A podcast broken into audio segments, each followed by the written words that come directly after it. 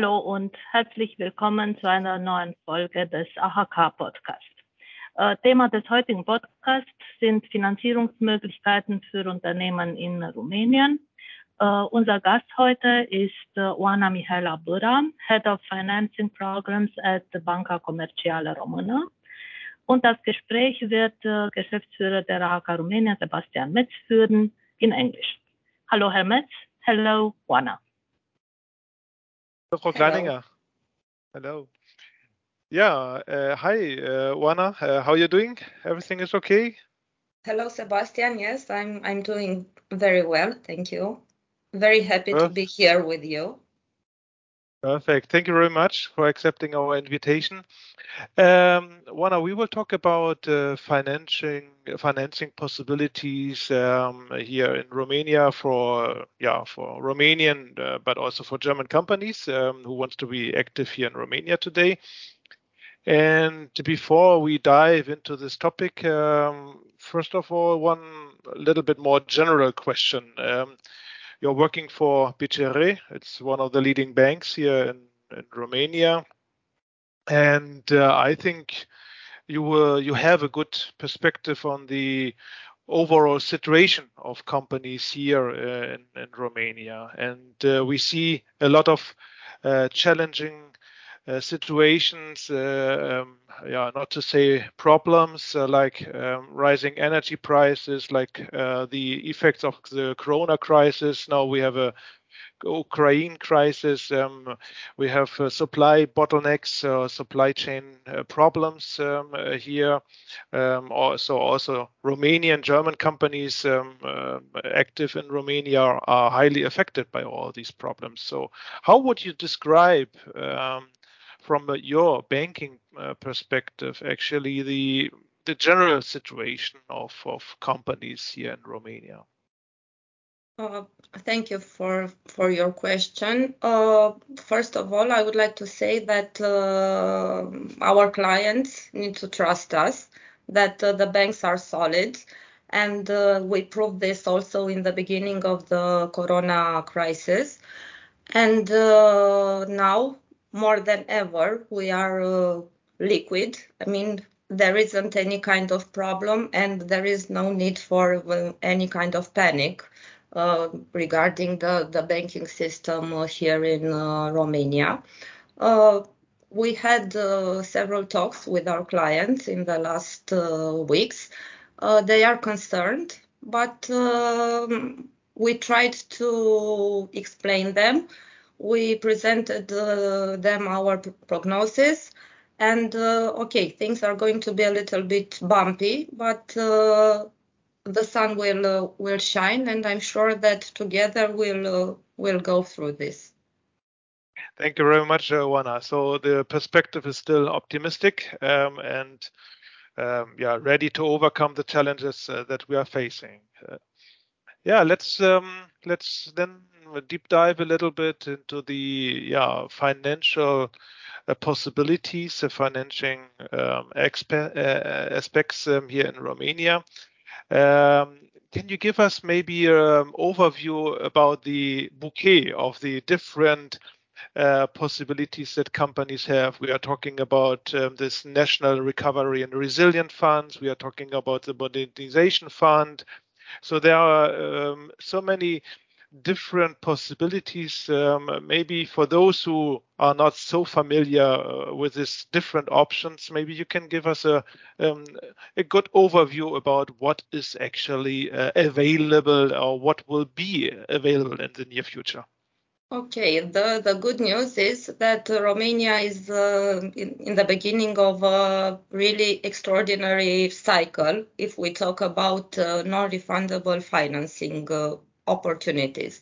Romania will get in the in the next years more than 80 billion euros as a support from the European Commission.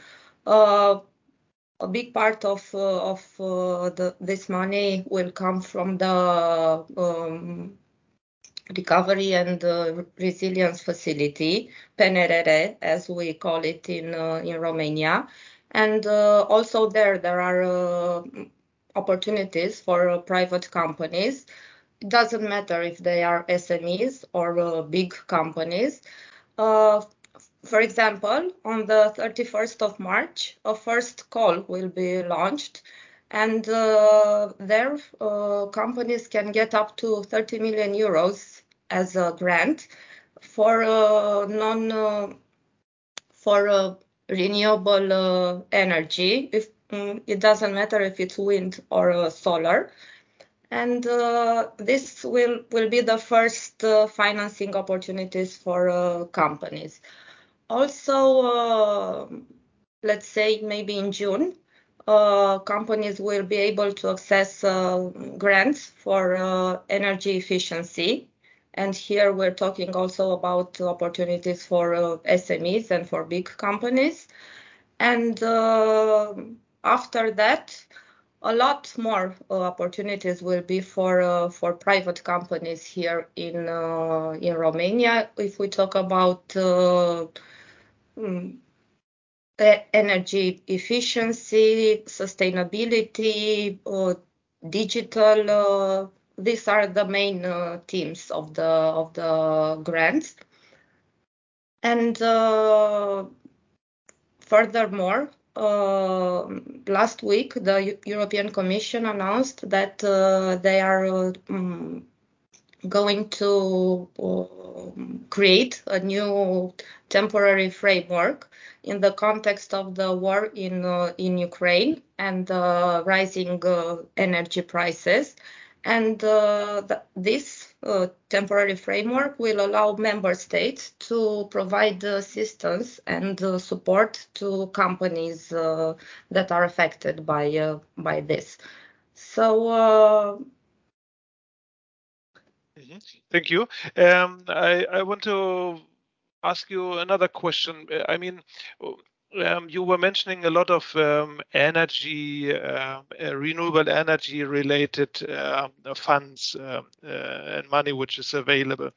That gives me a little bit the appearance that um, uh, the the the focus is very much on on this topic of sustainability, energy, renewable energies, etc.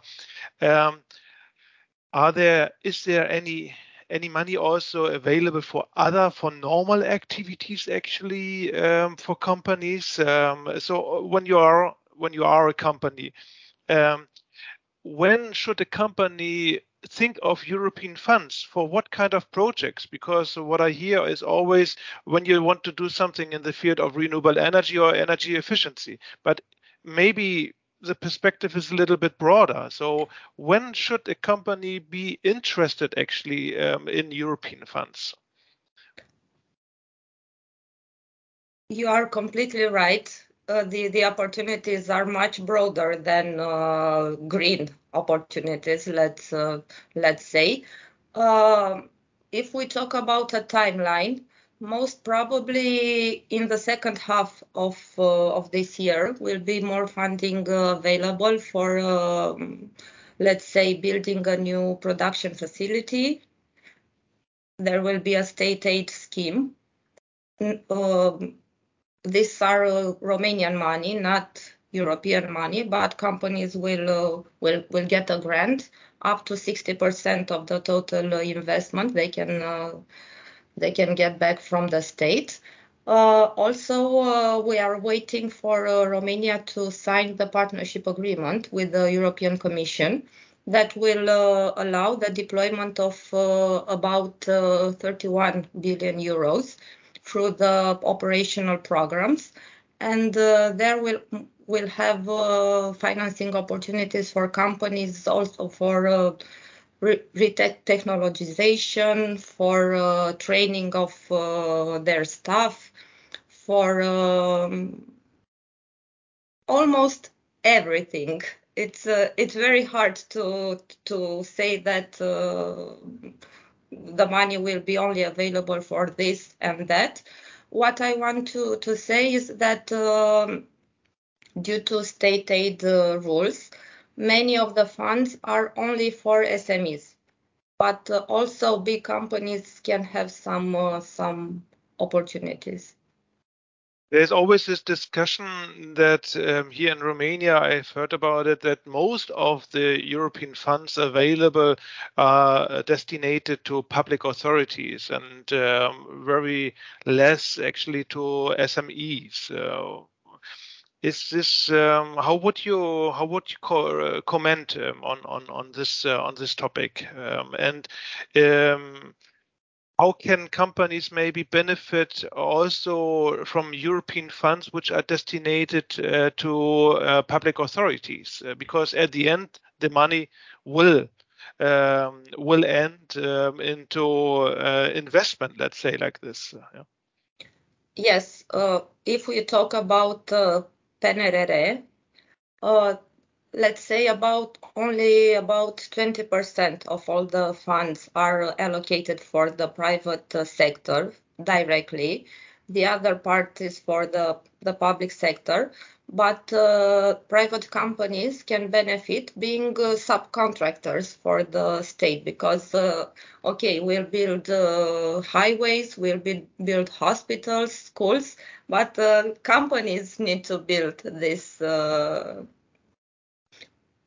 and uh, I can say that we can talk about direct funding opportunities and secondary funding opportunities because companies have a lot of business uh, to do here in uh, in Romania in the next years. Definitely. what is about the um, the last or still existing multi uh, annual financial framework. Um, is it still operational, let's say? Is there still money available? Um, because normally it should end, if I'm not mistaken, in 2020. Now we are in 22. Um, is this still available, these funds under this umbrella? Yes, there are still some funds available, but very, very few.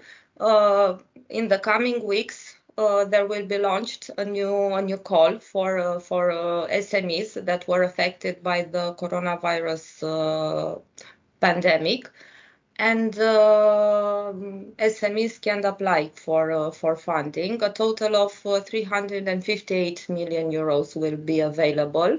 The maximum grant is up to 1 million euros, but just yesterday, uh, the government announced that they will change a little bit the, the rules for applying. And we'll just have to wait and see in the next uh, days exactly what the conditions will be. Let's put us uh, again a little bit in the perspective of a company. Um, so, um, I'm a company and I'm curious about um, yeah, getting some financial funds uh, what questions um, uh, should I ask myself, um, and what what what could be the first steps actually to endeavor actually whether funds are available for me? So what what what would be the the first steps actually of a company who is interesting? The first step is to have a very coherent business st strategy. Afterwards, uh, it's very important to talk to a specialist, maybe a, a consultant or somebody from a, from a bank, and uh, to ask uh, him what are the the funding opportunities that are uh, matching the business strategy of the of the company. In my opinion, it's not uh, very good to ask what uh, kind of uh, funding uh, is available. And not to be not to have a, a straightforward uh, strategy. For example okay if uh, they they have grants for building uh, hotels and i'm i don't have any kind of experience and i don't know anything about this even if they give me 100% of the money for free it will the business has very few chances to be sustainable. Um, so first of all, uh, to put it in other words, thank you very much. Um, we need a concrete, a tangible investment an investment plan, and then to look um, what kind of additional funds, additional support, financial support I can get uh, from yeah from different uh, financial streams, let's say like this. Um, is it is it advisable also to integrate already um, uh, these funds into the investment plan because um, you, you, never can be sure about uh, whether you get the money or not? I think it's uh, better to have a plan B yeah, it's good to have like two scenarios, one with the grant and one without the the grant. Uh, grants have two two big uh, minuses, if we just to put it uh, this way. The first one is that uh, some, sometimes there is a delay from the moment you apply for a grant uh, until you re receive it. I don't know, it can pass like a year or uh, or so. And the second minus is that uh, not everybody gets it. So the the chances are can be between five percent and ninety percent, but you can never be totally sure that you will get the the money. So Plan B is very good to have what other recommendations do you have when you look at, uh, for example, administrating um, these funds internally? So, what, um, given the case that the company is now applying for uh, European funds um, or for other uh, for other financial funds available in Romania, what uh, what would you recommend? For a company to be good prepared uh, in order to absorb the funds, admin, administer, administrate the funds, um, so that everything runs smoothly and um, correctly. Yes, the first thing is to have a good consultant. If we talk about some a, a, a complex uh, project, the first uh, thing to do is to when you sign the contract with the consultant to be sure that you also include their project management activities and that you you have the the freedom to focus only on the investment and let the consultant deal with the paperwork that uh, this kind of grants uh, require.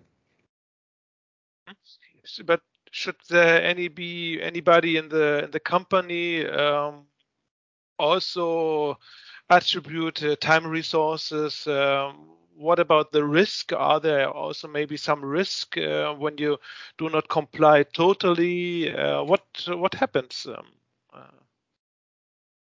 yes, it's very important to have a person assigned for for monitoring the the project and the all the the acquisition and all the deadlines that are uh, are there to to be met.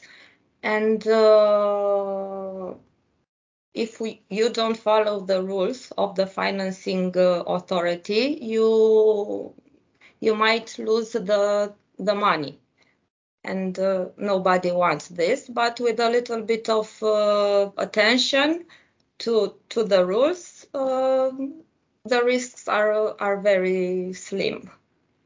Yeah, yeah, yeah. Um, let's um, talk about uh, yeah, challenges uh, also a little bit on the broader uh, perspective on um, on the um, when you look at Romania and the financial available funds, um, what would be uh, your wish um, or what are the the current challenges that we are having here in Romania in terms of absorption of uh, financial funds?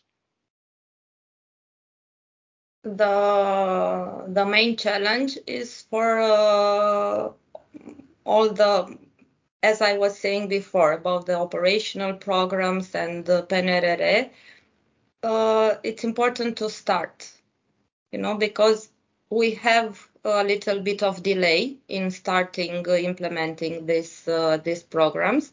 But uh, in my opinion, the the authorities seems to seem to be on the right track. And even if they uh, start a little bit uh, slow, I'm sure that uh, by the mm, second half of of this year, things will will look much better. Yeah, perfect. Um, so your recommendation is to have definitely a look on European funds, uh, because be it uh, as a direct um, uh, beneficiary um, or as an indirect beneficiary, uh, because also lots of projects are going through the public authorities, and this will create uh, investment, and this will create contracts to um, yeah tech, uh, to companies. Uh, it uh, needs to be done uh, well prepared, um, also with consultancy support. let's say like this, um, but um, we are facing here in Romania some delay in certain areas, uh, but nevertheless, um, money uh, will be available, um, and um, everybody should have an eye, uh, at least on, on, on the possibilities um, that European funds are offering.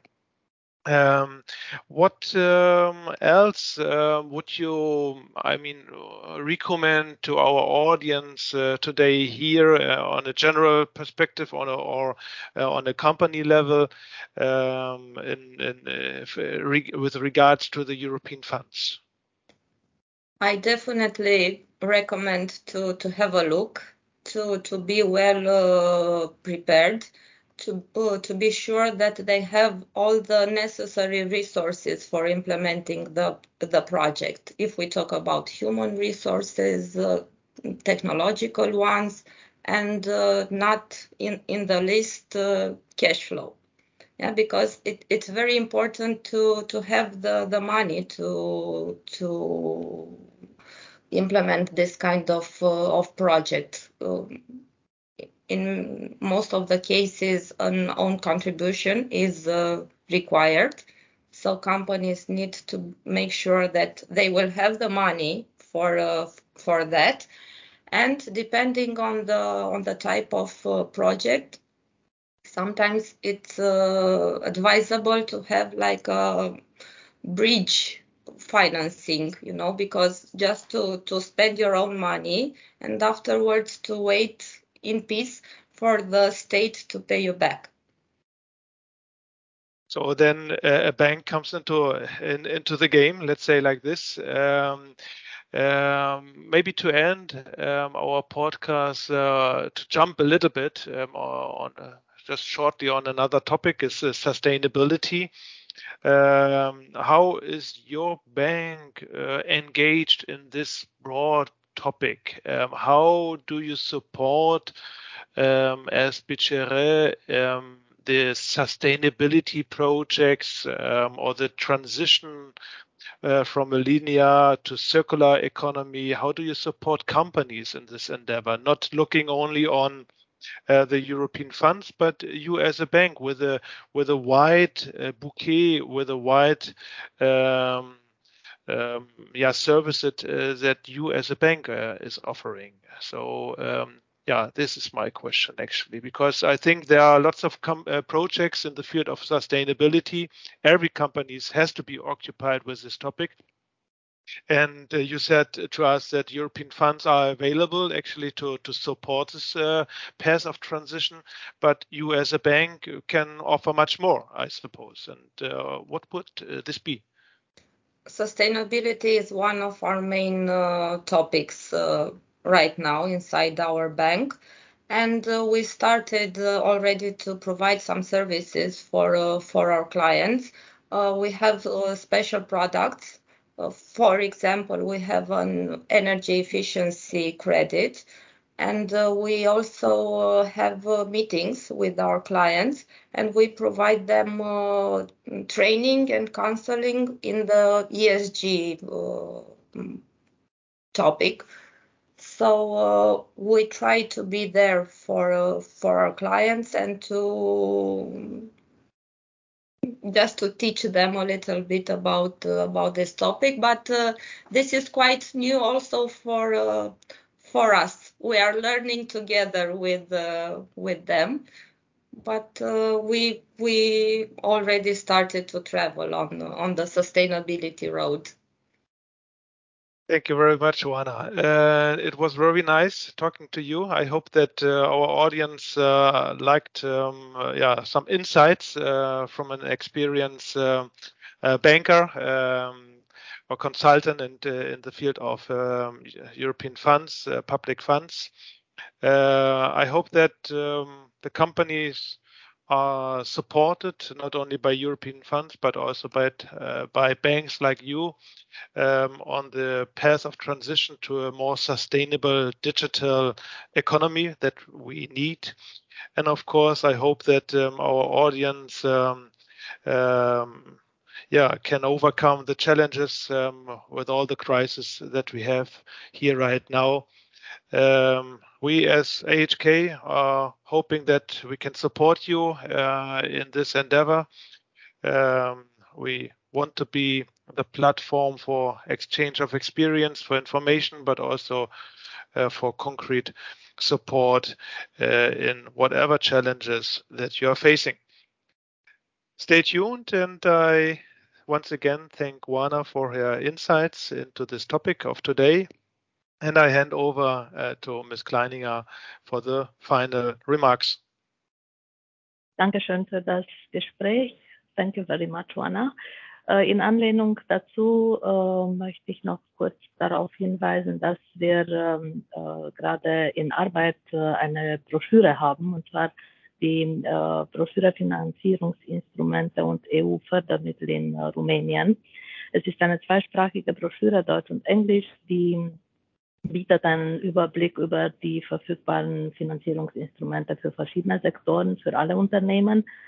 Äh, sprechen Sie uns an. Sie können gerne hier noch Werbung schalten. Wenn die Broschüre fertig ist, können Sie sich da gerne äh, informieren. Wir stehen Ihnen jederzeit zur Verfügung.